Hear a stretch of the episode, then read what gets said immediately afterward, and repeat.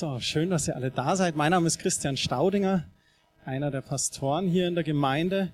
Ich sehe einige neue Gesichter auch. Ich möchte Sie, euch herzlich willkommen heißen, auch als Gäste hier in der Gemeinde. Schön, dass ihr da seid, ja.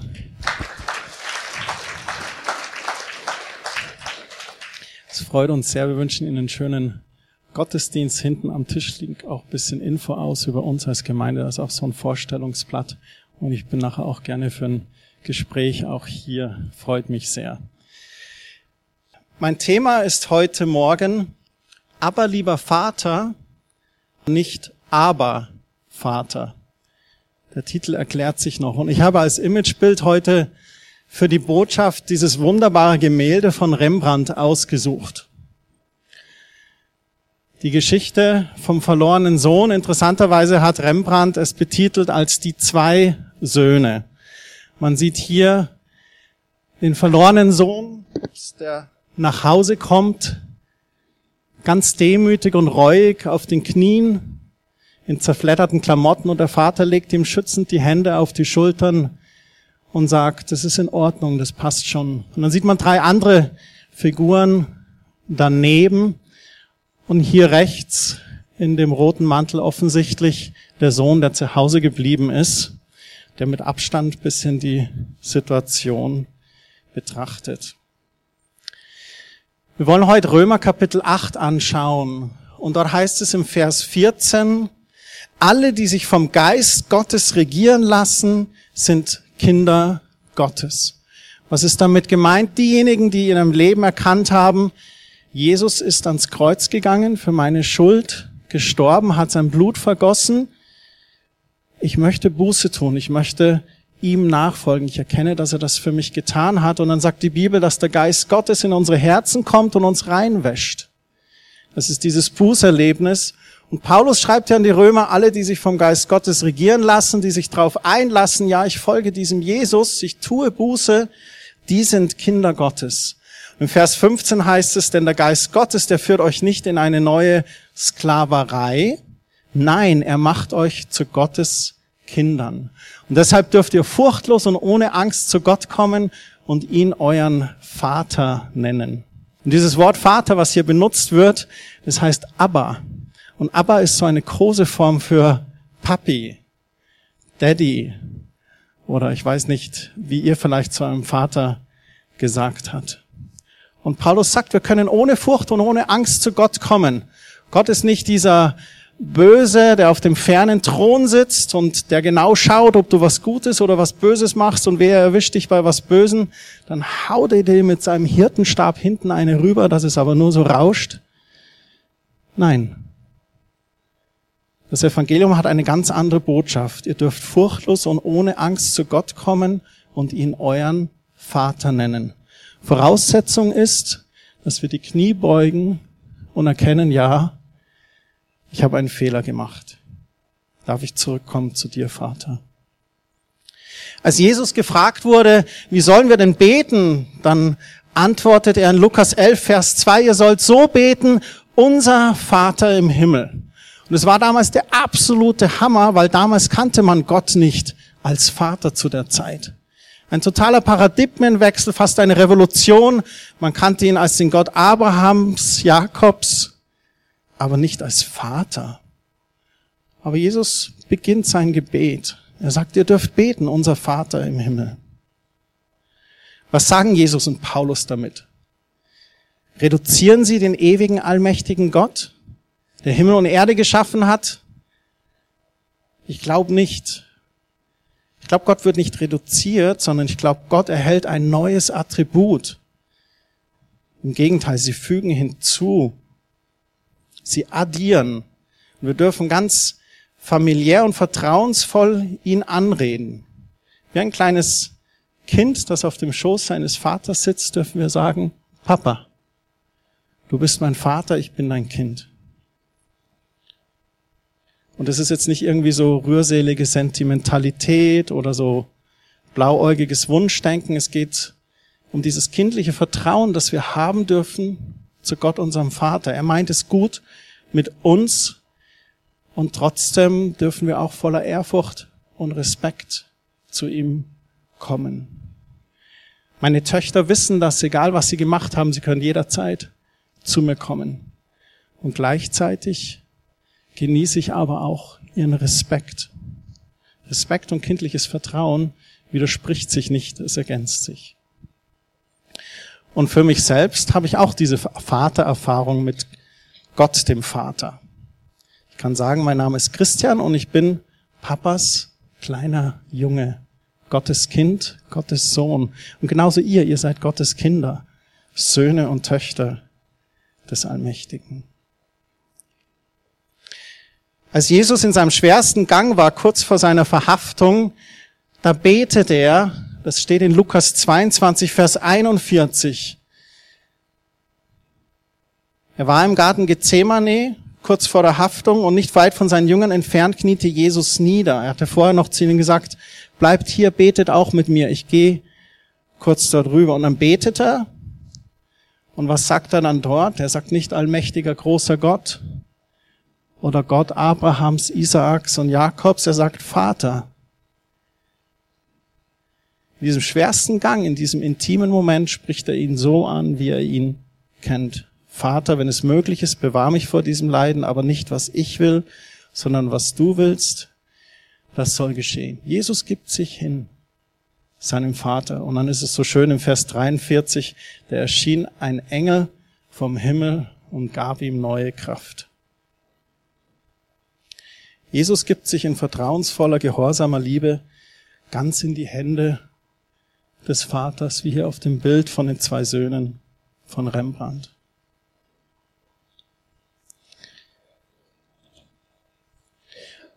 So Jesus kennt Gott als Vater. Paulus hat uns geschrieben, dass wir ihn als Vater anreden können. Wir dürfen zu ihm aber Papi sagen. Ich möchte mit euch jetzt in diesen Römerbrief Kapitel 1 einsteigen. Wir haben schon die Verse 14 und 15 gelesen. Ich möchte ab Vers 1 da mit euch lesen. Wer nun zu Jesus Christus gehört, der wird der Verurteilung durch Gott entgehen, er wird leben. Was ist damit gemeint?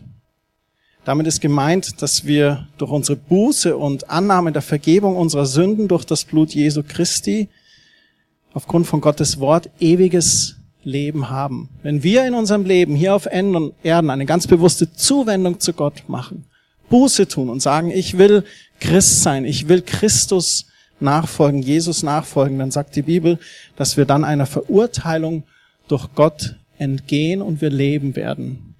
Das bedeutet nicht, dass wir eines Tages nicht vor Gott stehen müssen und uns über unser Leben rechtfertigen müssen.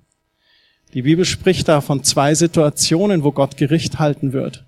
Es wird ein Gericht geben für diejenigen, die ohne Gott hier auf Erden gelebt haben. Sie werden nach ihren Werken verurteilt werden. Und es wird auch für uns einen Weg geben vor ein Gericht, aber da geht es nicht darum, ob wir das ewige Leben haben oder nicht. Da wird Gott einfach unser Leben als Christen beurteilen. Dann heißt es weiter im Vers 2, denn für ihn gilt nicht länger das Gesetz der Sünde und des Todes. Es ist durch ein neues Gesetz aufgehoben, nämlich durch das Gesetz des Geistes Gottes, der durch Jesus Christus das Leben bringt. Was ist hier beschrieben? Im Prinzip geht es um Gesetzmäßigkeiten. Ihr kennt das von der Schwerkraft. Wenn man etwas jetzt hochhält und ich würde das fallen lassen, mache ich nicht, weil kostet bisschen Geld, dann fällt es nach unten. Oder wenn ich es hochwerfe und wieder auffange, das Gesetz der Schwerkraft, es kommt nach unten. Gott sei Dank gibt's das, sonst müssten wir alle schauen, wie wir die Dinge von der Decke runterholen. Und genau wie diese Gesetzmäßigkeit gibt es das Gesetz der Sünde und des Todes. Das ist im alten Bund, das alte Bund, den Gott geschaffen hatte. Und das ist aber durch ein neues Gesetz aufgehoben, das Gesetz des Geistes Gottes, der durch Jesus Christus das Leben bringt. So das ist der Vergleich. Alter Bund, Geist des Gesetzes, neuer Bund, das Gesetz des Geistes Gottes. Wir kommen noch tiefer dazu und ich werde das noch genau euch erklären. Im alten Bund, da hat Gott ein Gesetz gegeben. Du sollst nicht, du darfst nicht und tu dies nicht und wenn du das tust und dort und wenn du den Fehler begehst, dann mach dieses. Doch im neuen Bund, da erleben wir ein Zeitalter der Gnade. Das ist nicht, dass Gott seine Regeln fürs Leben aufgehoben hat. Du sollst nicht töten, du sollst nicht stehlen, du sollst nicht lügen, das gilt noch genauso im neuen Bund. Aber wir erfahren durch Jesu Opfer am Kreuz Vergebung unserer Sünden. Eine neue Gesetzmäßigkeit hat begonnen. Vorher musste man dem Gesetz entsprechen und jetzt hat man die Möglichkeit, durch das Blut Jesu Vergebung zu erfahren, wo man falsch handelt. Im Vers 3 wird es noch beschrieben. Römer 8, Vers 3. Wie ist es denn dazu gekommen? Nun, das Gesetz konnte uns nicht helfen, so zu leben, wie es Gott gefällt, weil wir an die Sünde versklavt, zu schwach sind, es zu erfüllen. Der Mensch selbst ist viel zu schwach, das Gesetz zu erfüllen. Es gibt so viele Gesetzmäßigkeiten im alten Bund, keiner konnte es und wird es auch in Zukunft nie erfüllen können. Warum dieses Gesetz? Warum macht Gott es? Warum gibt Gott so viele Regeln, dass er sagt, wenn ihr so handelt, dann seid ihr wohlgefällig?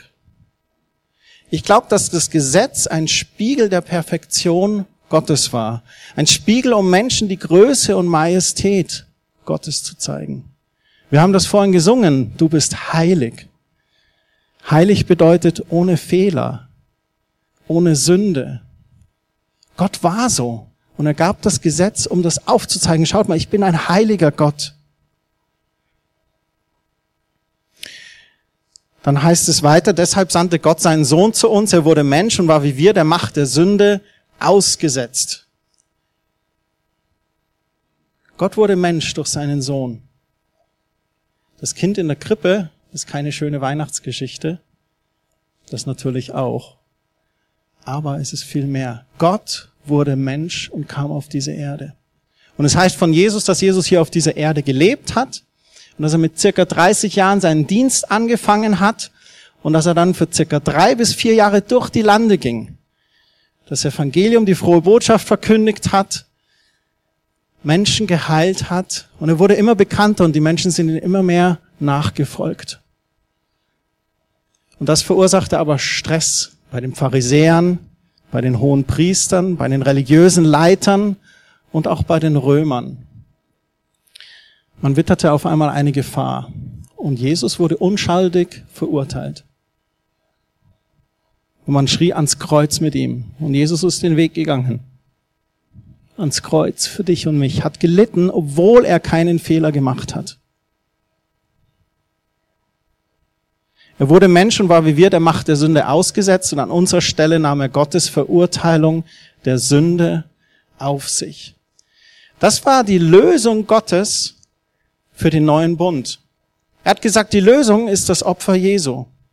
Jesus nahm die gesamte Schuld der Menschheit auf sich. Könnt ihr euch vorstellen, was das für eine Last ist? Kennt ihr das, wenn ihr einen Fehler macht oder was verbockt? Vielleicht sogar in einer Beziehung oder mit einem Freund. Dieses schlechte Gewissen, was sich aufbaut. Ich hoffe, ihr habt ein Gewissen, das sich manchmal meldet, das positiven Gewissen zu haben. Und dann denkst du, oh, das tut so weh. Oder jemand tut dir was Böses, das tut auch so weh. Und jetzt bin aber ich einer von sieben Milliarden. Von Jahrhunderten Weltgeschichte. Und Jesus hat all dieses auf sich genommen. All diese Last. Und kurz bevor er verstarb ist, sagt er, mein Gott, mein Gott, warum hast du mich verlassen? Warum sagte er das? Hatte Gott ihn wirklich verlassen? Ich glaube nicht. Gott hat ihn freigelassen, hat gesagt, ich gebe meinen Sohn.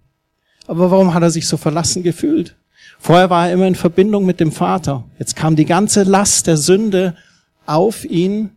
Und Sünde bedeutet getrennt sein von Gott, unheilig sein. Und das hat er gespürt. Boah, auf einmal kam das auf ihn. Es war nicht nur diese körperlichen Leiden, es war dann dieser geistliche Schmerz, getrennt zu sein von Gott. Aber er hat es auf sich genommen, er hat gesagt, nicht mein Wille, dein Wille soll geschehen, Vater. Und es hat ein gutes Ende, diese Geschichte. Denn nach drei Tagen stand er auf vor den Toten. Er nahm die gesamte Schuld der Menschheit auf sich. Und durch seinen Tod und seine Auferstehung hat er diesen Weg zu diesem neuen Bund der Gnade teuer erkauft.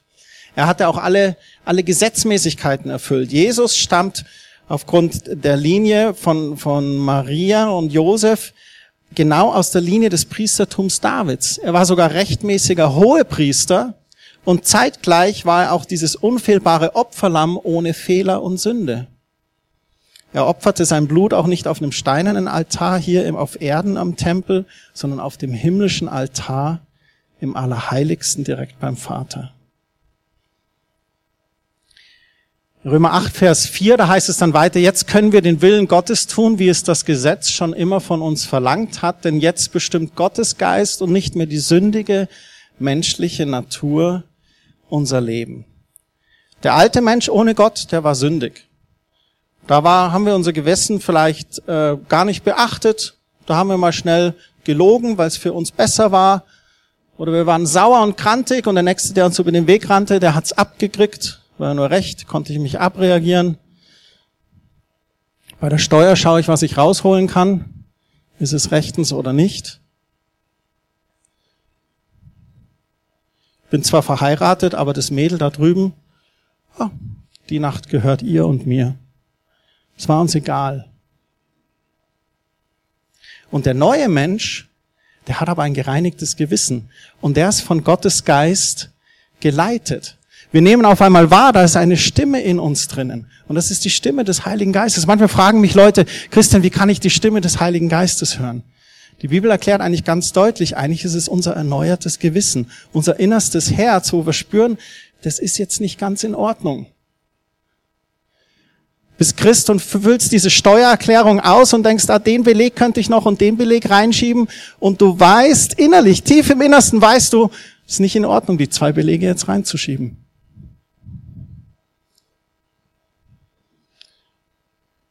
Oder du bist verheiratet in einem Bund, in dem du Treue geschworen hast und dann bist du auf dieser Feier und auf diese Party und dieses Mädel flirtet mit dir oder flirtet mit mir und macht mir schöne Augen.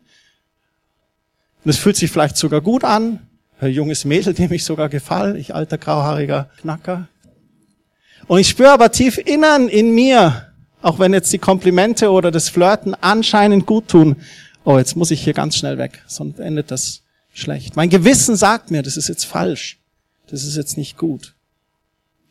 Gottes Geist schenkt uns diese neue Natur.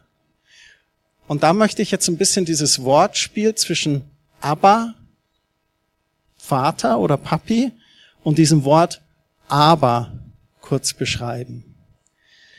Im Vers 5 heißt es, wer nur seinen menschlichen Wünschen und Trieben folgt, der bleibt seiner sündigen Natur ausgeliefert. Das ist tatsächlich so. Und das ist, sei es nicht Christ oder Christ, das ist für jeden so. Wenn wir uns unseren Trieben nur ähm, hinlassen, dann benehmen wir uns bald wie die Tiere, wie es in diesem Chorus von dem bekannten Lied von vor paar Jahren heißt. Da bleiben wir dieser sündigen Natur ausgeliefert. Und wir wollen nur das, unsere menschlichen Wünsche, was wir wollen. Und unser Gewissen sagt vielleicht, ja, das ist jetzt nicht gut. Und du sagst, aber. Aber ich weiß es besser. Aber ich will lieber so handeln. Aber ich, ich, ich. Aber, aber, aber. Das ist sündige Natur, die sagt aber. Und dann heißt es aber, wenn aber Gottes Geist in uns wohnt, wird auch unser Leben von seinem Geist bestimmt.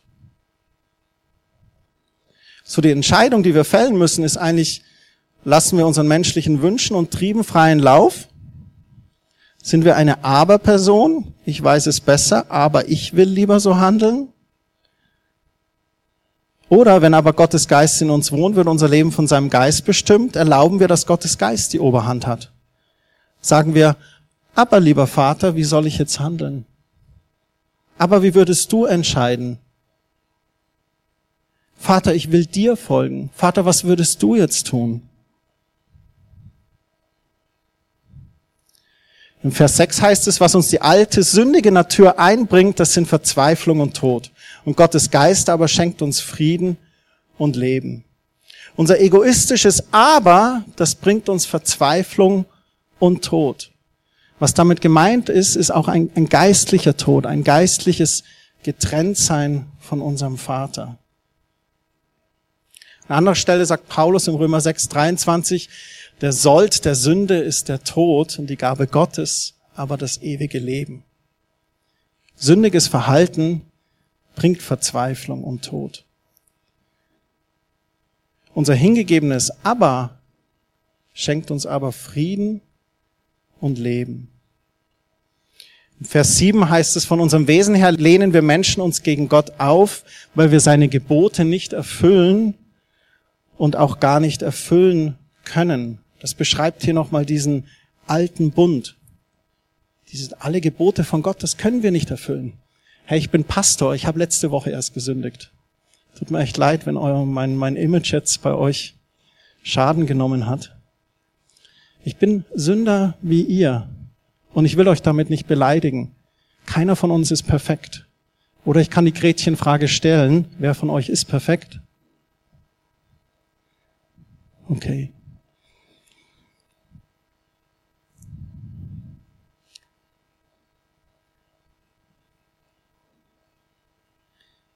Vers 8 heißt es dann, deshalb kann Gott an uns, so wie wir sind, keinen Gefallen finden.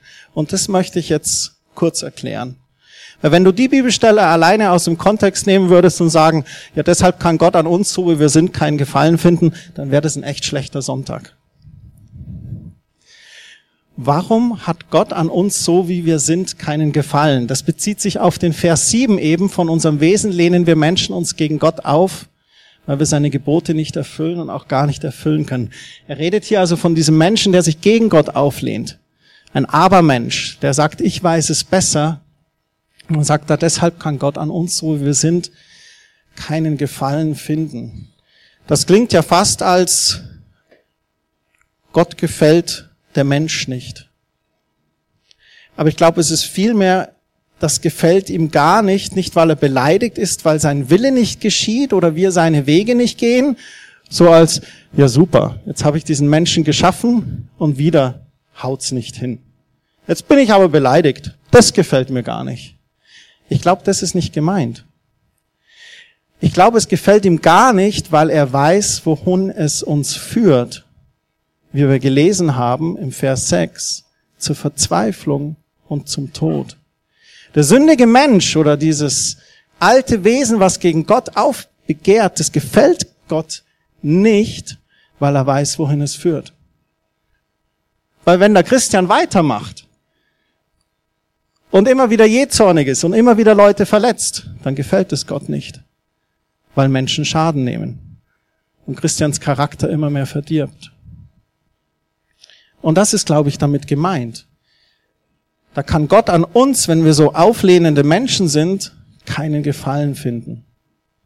Und dann sagt er Gott sei Dank auch im Vers 9, nun aber ist Gottes Geist in euch und ihr seid nicht länger der Herrschaft des sündigen Wesens ausgeliefert. Seid euch darüber im Klaren, wer den Geist Christi nicht hat, der gehört auch nicht zu ihm. Wenn Christus in euch lebt, dann ist zwar euer Leib wegen eurer Sünde noch dem Tod ausgeliefert, doch Gottes Geist schenkt euch ein neues Leben, weil Gott euch als seine Kinder angenommen hat. Und das finde ich so schön. Gottes Geist schenkt dir ein neues Leben, weil Gott dich als sein Kind angenommen hat. Ein neues Leben erwartet uns, wo wir die Knie beugen und uns dem Vater unterordnen.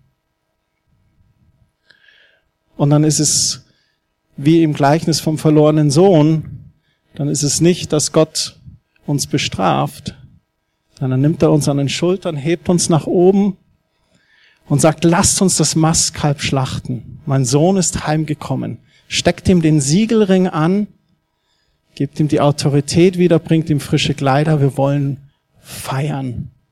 Dem Papi gefällt das. Er freut sich dann, der Vater im Himmel angenommen als Kind Gottes. Und dann beschreibt Paulus noch, was der Geist Gottes in uns bewirkt. Im Vers 11 ist der Geist Gottes in euch, so wird Gott, der Jesus von den Toten auferweckte, auch euren steiblichen Leib durch seinen Geist wieder lebendig machen. Er wohnt ja in euch. Und das ist da, wie, genauso wie Jesus von den Toten auferweckt wurde, er uns als erster vorangegangen ist, da werden wir auch unseren sterblichen Leib durch seinen Geist wieder lebendig machen. Er wohnt ja in euch. Das heißt, auch wenn wir ableben hier von Erden, unsere Laufbahn hier vollendet ist, dann werden wir eines Tages auferstehen, mit Christus ewiges Leben haben. Darum, liebe Brüder, müssen wir nicht länger den Wünschen und dem Verlangen unserer alten menschlichen Natur folgen, denn wer ihr folgt, ist dem Tode ausgeliefert. Wenn du aber auf die Stimme Gottes hörst und ihr gehorchst, dann werden die selbstsüchtigen Wünsche in dir getötet und du wirst leben. Und dann kommen diese Verse 14 und 15, die wir vorhin schon gelesen haben. Wir sind Kinder Gottes, wenn wir uns von Gottes Geist regieren lassen. Wir dürfen furchtlos ohne Angst zu Gott kommen und unseren Vater nennen. Und das ist dieser Unterschied zwischen, sage ich, aber, lieber Vater, ja, du bist wirklich mein Vater im Himmel, oder sage ich, aber ich weiß es besser, aber ich will es so. Sind wir Abermenschen oder sind wir Abermenschen? Die Entscheidung liegt bei uns. Jetzt möchte ich noch vier kurze Punkte euch bringen und dann habe ich noch ein kleines Geschenk für euch. Wie gelingt es mir noch mehr aber statt aber zu rufen? Das erste ist, strecke dich aus nach Gottes Geist. Wir haben das im Vers 13 gelesen. Wenn du auf die Stimme Gottes hörst und ihr gehorchst, dann werden die selbstsüchtigen Wünsche in dir getötet und du wirst leben. Jetzt sitzt du vielleicht heute Morgen hier und sagst dann, ja Christian, die selbstsüchtigen Wünsche getötet. Also ich war immer so eine Fußmatte für andere, ich war immer total harmoniebedürftig, ich habe nie meine eigenen Wünsche umgesetzt, sogar zwei Jahre Therapie hinter mir vielleicht. Und endlich habe ich mit meinem Therapeuten geschafft, dass ich meine eigenen Wünsche erkenne, im Leben stehe und die auch durchsetzen kann. Und jetzt sagst du, ich soll meine selbstsüchtigen Wünsche oder wie Paulus hier sagt, die selbstsüchtigen Wünsche in mir töten und du wirst leben. Was Paulus hier meint, sind diese selbstsüchtigen Wünsche, die Verzweiflung und Tod bringen. Dieses Ja, aber ich will jetzt mit dieser Frau ins Bett steigen. Ja, aber ich will jetzt die Steuererklärung betrügen. Das sind diese schlechten, selbstsüchtigen Wünsche. Ich sage nicht, dass es falsch ist, Wünsche zu haben oder positive Verlangen zu haben. Aber streck dich aus nach Gottes Geist.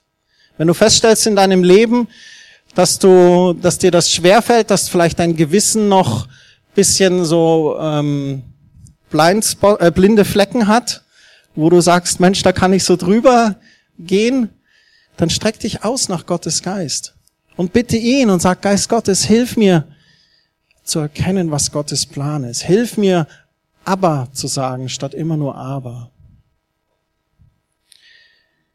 Dann das zweite, lerne verliebt in Jesus und seine Worte zu sein. Jetzt hocken alle Männer hier und sagen, Christian, ich bin ein Mann. Wie kann ich denn verliebt in Jesus sein? Ich bin total verliebt in Jesus, weil ich so dankbar bin für das, was er getan hat für mein Leben. Vergebung geschenkt, Heilung geschenkt. In den tiefsten, dunkelsten Zeiten mir beigestanden, und ich habe schon ein bisschen was erlebt. Das ist keine Floskel. Ich bin durch tiefe Täler gegangen in meinem Leben. Aber Jesus war da und ich liebe ihn mehr als je zuvor und ich wünsche mir, dass meine Liebe zu ihm noch stärker wird. Warum sage ich, warum hilft uns das, mehr Aber oder Papi zu sagen statt Aber? Ich glaube, wenn wir in Jesus wirklich verliebt sind, dann wollen wir ihm automatisch wohlgefallen. Wer von euch hat denn Jugendliche als Kinder? Oder gehabt. Schon so ein paar. Kennt ihr das, wenn dann die Jungs und Mädchen auf einmal von heute auf morgen sich verändern? Auf einmal andere Klamotten, dreimal am Tag duschen, Aftershave, dass du es noch riechst, wenn er nach einer halben Stunde aus dem Haus ist. Was Jugendliche auf sich nehmen, wenn sie verliebt sind, ist total anders. Also Wahnsinn. Und ich glaube, wenn wir verliebt sind in Jesus, dann nehmen wir viele Dinge ganz anders auf. Dann zeigen wir da sehr viel mehr Einsatz und Engagement. Und ich glaube, das hilft uns auch mehr noch, diesen Papi dann wohl zu gefallen und Gutes zu tun. Der dritte Punkt, sei nicht abgelenkt durch einen falschen Herzenswunsch. Was meine ich damit? Ähm, nun, ich habe habe das Vorrecht oder die Ehre, dass ich seit über 20 Jahren Menschen im Leib Christi dienen darf, auch Jugendlichen und auch Erwachsenen. Und ich habe oft erlebt, dass Menschen, die in ihrem Weg mit Gott gegangen sind, dass dann auf einmal so ein Köder des Feindes kam und wo eine Falle zuschnappen wollte, um uns abzulenken von Gott. Und es kann sein, dass das so ein Herzenswunsch war, wie zum Beispiel irgendwie ein Job, also materielles Verlangen oder auch eine Beziehung. Und ich finde das wunderbar, wenn Menschen in Beziehungen gehen. Ich glaube, Menschen brauchen Beziehungen, vor allem den Partner fürs Leben. Und ich wünsche das jedem von Herzen. Aber ich bin auch überzeugt davon, dass es da ein gewisses göttliches Timing gibt und dass es auch die richtige Person sein muss, die zu einem passt. Und ich habe das erlebt, wie Menschen ihren Weg mit Gott komplett zur Seite gelegt haben, weil auf einmal irgendeine Person ihr dann das Herz geraubt hat oder ihm das Herz geraubt hat. Oder weil auf einmal irgendein ein Job oder irgendwas Materielles wichtiger war, man unbedingt dieses Auto haben wollte und ganz viele Überstunden und Gott vernachlässigt, Freundschaften vernachlässigt hat und ähm, gestrebt hat, so viel Geld wie möglich mit zwei Nebenjobs noch zu, zu haben, um, um sich dieses Auto zu erwerben. Aber was Menschen dabei verpassen, ist, dass sie aufhören zu sagen, aber was ist dein Plan für mein Leben? Aber was wäre dein Wunsch, wie ich mich finanziell oder beruflich weiterentwickle? Aber was ist dein Wunsch? Welcher Partner passt zu mir oder wer ist die richtige Person? Und es kann manchmal so ganz getan sein. Deswegen sage ich wirklich so ein Köder des, des, des Feindes. Und ich habe das erlebt, dass Leute auch in Beziehungen gegangen sind und dann festgestellt haben, dass es doch falsch war oder nicht richtig war. Natürlich nicht bei allen. Und dann ähm, die Beziehung beendet würde und dann festgestellt haben, Mensch, dieses Jahr, das habe ich jetzt echt verschwendet. Nur weil ich mich da um den Finger hab wickeln lassen. Das sind jetzt nur zwei Beispiele mit diesem Beziehung und Auto. Das kann ganz, ganz vieles anderes auch sein. Und ich sage nicht, dass, ich habe schon gesagt, ich wünsche mir, dass jeder seinen Partner fürs Leben äh, findet. Ich wünsche mir, dass, dass Menschen auch versorgt sind mit den Autos, die sie benötigen ähm, fürs Leben. Aber der Punkt ist einfach, sei nicht abgelenkt vielleicht durch einen falschen Herzenswunsch. So weit, dass du Gott aufgibst wegen einer Fehlentscheidung, weil du denkst, dass du irgendwas verpasst. Und der vierte Punkt genieße die Reise. Ich glaube, dass wir uns so oft was abkrampfen in unserem Wandel mit Gott. Gott sieht uns und Gott ist ein Gott der Ewigkeiten. Ich glaube, dass wir manchmal zu stark versuchen, Gott wohl zu gefallen durch, und dann auf einmal werden wir religiös oder gesetzlich und wir lesen so viele Kapitel und beten so viel und kommt da eine Religiosität oder einen Krampf hinein, statt die Reise zu genießen. Es ist wichtig, Bibel zu lesen. Es ist wichtig zu beten. Aber wonach Gott sich am meisten sehnt, ist diese Liebesbeziehung mit dir zu vertiefen. Dass da ein ganz inniges Aber, Papi, Gott draus wird. Ohne den Respekt für diesen mächtigen Gott zu verlieren. So genießt die Reise, den Vater und Jesus und den Heiligen Geist immer besser kennenzulernen. Wir leben in einer sehr schnellen Gesellschaft, in einer Fast-Food-Mentalität. Wenn ich abends um neun was brauche, dann klicke ich das, zahle mit PayPal und mache auf Express und OPS bringt es mir bis morgen früh um zehn. Das ist unsere Welt. Und Gott ist ein Gott der Ewigkeit. Gott ist ein Gott, der in Prozessen auch sieht. Wenn du das Verlangen hast, Gott wohl zu gefallen und ihm nacheifern möchtest, dann tu das. Gott braucht Leute, die ihm nachjagen und ihm nacheifern. Aber verkrampf dich nicht. Genieß die Reise, genieß den Prozess, den Vater immer besser kennenzulernen. Abschließend in 2. Korinther 3, Vers 18 da schreibt Paulus an die Korinther und er sagt, ja, wir alle sehen mit unverhülltem Gesicht die Herrlichkeit des Herrn. Das ist ein wunderschönes Bild, dass wir Gott von Angesicht zu Angesicht begegnen dürfen, ohne uns zu verhüllen. Und wir sehen sie wie in einem Spiegel und indem wir das Ebenbild des Herrn anschauen, indem wir Gott anschauen, sein Gesicht wird unser ganzes Wesen so umgestaltet, dass wir ihm immer ähnlicher werden und immer mehr Anteil an seiner Herrlichkeit bekommen. Und diese Umgestaltung ist das Werk des Herrn, sie ist das Werk seines Geistes. Ihr kennt diese Aussage, zeig mir deine Freunde und ich weiß, wer du bist. Und man erkennt Menschen an dem Umgang, den sie haben. Und ich wünsche mir, dass wir diesen Umgang haben mit Gott, dass wir ihn wirklich als Aber Papi erkennen. Und dass wir uns dem auch hingeben. Dass wir auch sagen, aber lieber Papi. Und nicht aber, ich weiß es besser oder aber ich will es jetzt so.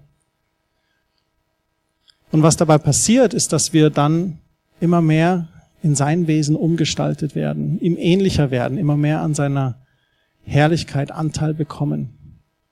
Und das ist das Werk seines Geistes. Unser Stolz sagt, ich schaffe es alleine. Aber, aber, aber.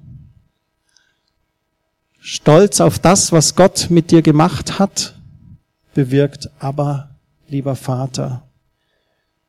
Paulus sagt, wenn jemand stolz sein will, so soll er auf das stolz sein, was Gott für ihn getan hat. Und ich habe gesagt, ich habe ein kleines Geschenk für euch.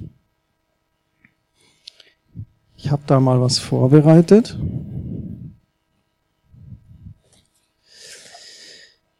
Ich habe hier ein äh, Dokument, das sind sechs Seiten. Einfach so als Geschenk für euch, die sind so zusammengetackert. Ich werde das jetzt durchgehen lassen, ihr könnt euch jeder gerne eins nehmen. Und da sind äh, sechs Seiten voll mit Aussagen Gottes als liebender Vater über dich. Und die Bibelstellen dazu. Und es ist ein richtiger Schatz zum Eintauchen in die Vaterliebe Gottes. Und ich würde euch das gerne einfach mitgeben für zu Hause.